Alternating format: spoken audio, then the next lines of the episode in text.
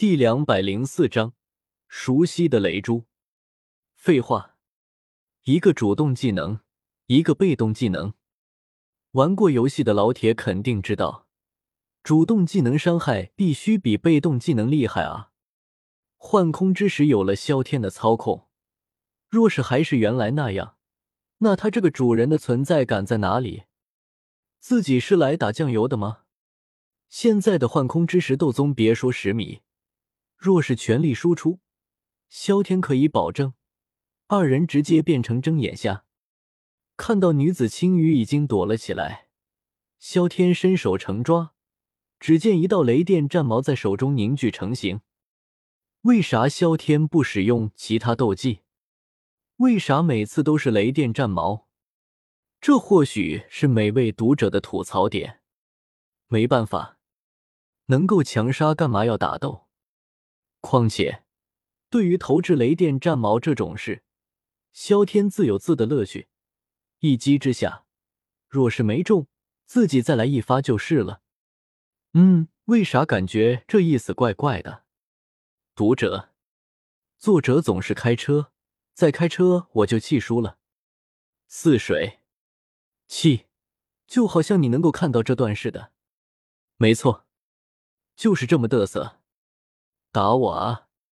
好了，闲话不多说，投掷雷电战矛。萧天觉得感觉挺好的，尤其是那种掌控感，已经都感觉良好，不用动手过招，一击秒的快感，怕是无人能够理会了。忘记还有个人了。忽然间，萧天目光一愣，手中的雷电战矛顿时一分为二。嗨，不知道是自己有了习惯，还是作者每次都写一道写多了。修。听到破空声，两位妇人顿时大惊失色，扭头看去，只见迷雾中一道银色的光团越来越亮，转眼间来到了自己二人跟前。不好，快退！见此，二人神情一震，连忙想要避开，却未曾想到，他们二人身旁的空间早就已经被萧天封锁了，别说避开。就算是移动一步都不可能啊！眼睁睁的看着雷电战矛击中自己的胸膛，这种绝望怕是无人能够体会。轰！一声巨响，只见其中一人直接被雷电炸开了，身体四分五裂；另一人则是被炸飞了出去，倒在地上奄奄一息。嗯，没死。看到黑衣服人居然没有死，萧天显得很是诧异。他这一击的威力可是十分清楚，不该不死啊！况且另一个人都去见阎王了，你一个人独活，你不觉得心痛吗？二人的实力旗鼓相当，同样是被击中，一人炸裂，一人活了下来，铁定有猫腻。来到黑衣老妇人身旁，萧天在对方的身体扫视了几眼，最后将目光放在了他的储物戒指上面。看到储物戒指上面还带着雷电，萧天手一挥，直接将储物戒指拿在了手里，随后拉开了距离，再次一根雷电战矛轰了出去。看到对方也炸开了，萧天满意的点了点头，这才是该有的效果。做完这些，萧天将目光放在了储物戒指上面，这东西居然能够吸收雷电，显然里面有宝贝啊！将储物戒指里面的东西全部捣鼓了出来。对于羊皮卷，萧天直接过滤掉了。一个斗宗身上能够有什么好的东西？充其量也就是地阶低级斗技这样的东西。抱歉，他可看不上眼。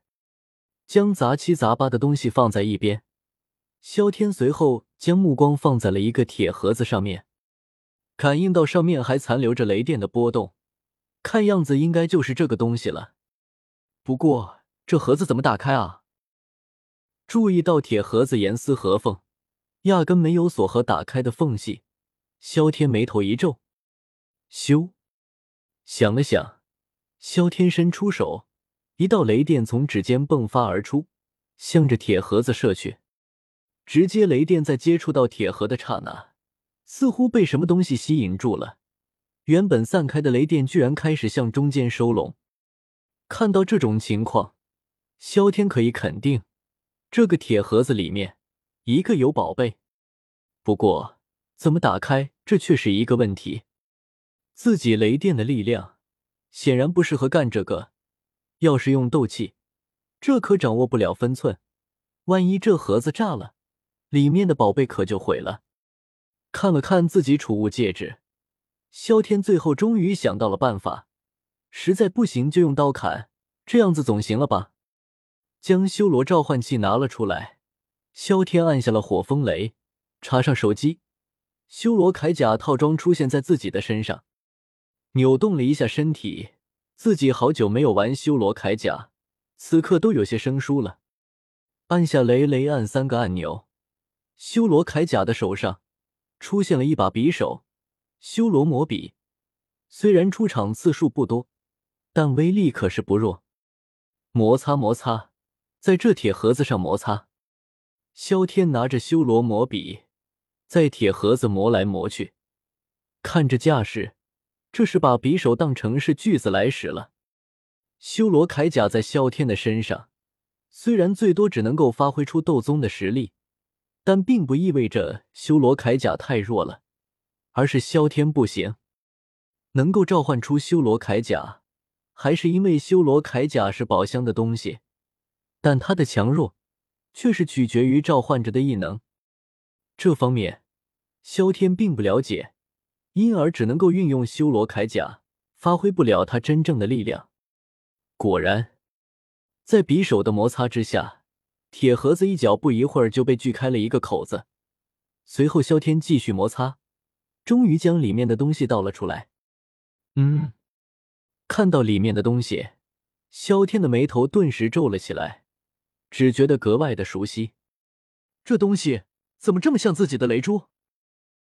看到这透明的雷电珠，萧天眉头顿时皱了起来，伸出手，萧天从体内取出了一颗雷珠，二者看起来格外的相似，只不过这雷珠大了一圈而已，其他并没有什么差别。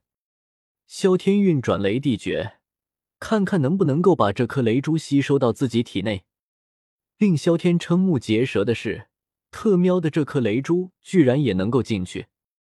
这说明了什么？说明这颗雷珠要么是他的，要么就是另一个人也他妈修炼了雷地诀，并且凝聚了雷珠。但萧天更加相信是前者，因为这颗雷珠的银色雷电和他自己体内的雷电是一模一样的。换句话来说，这就是他的东西。因为雷珠是利用王者世界的雷电凝聚而成的。压根不是这个世界的雷电，这东西不是他的。难不成还有人修炼雷地诀，并且也去了王者世界？一六六阅读网。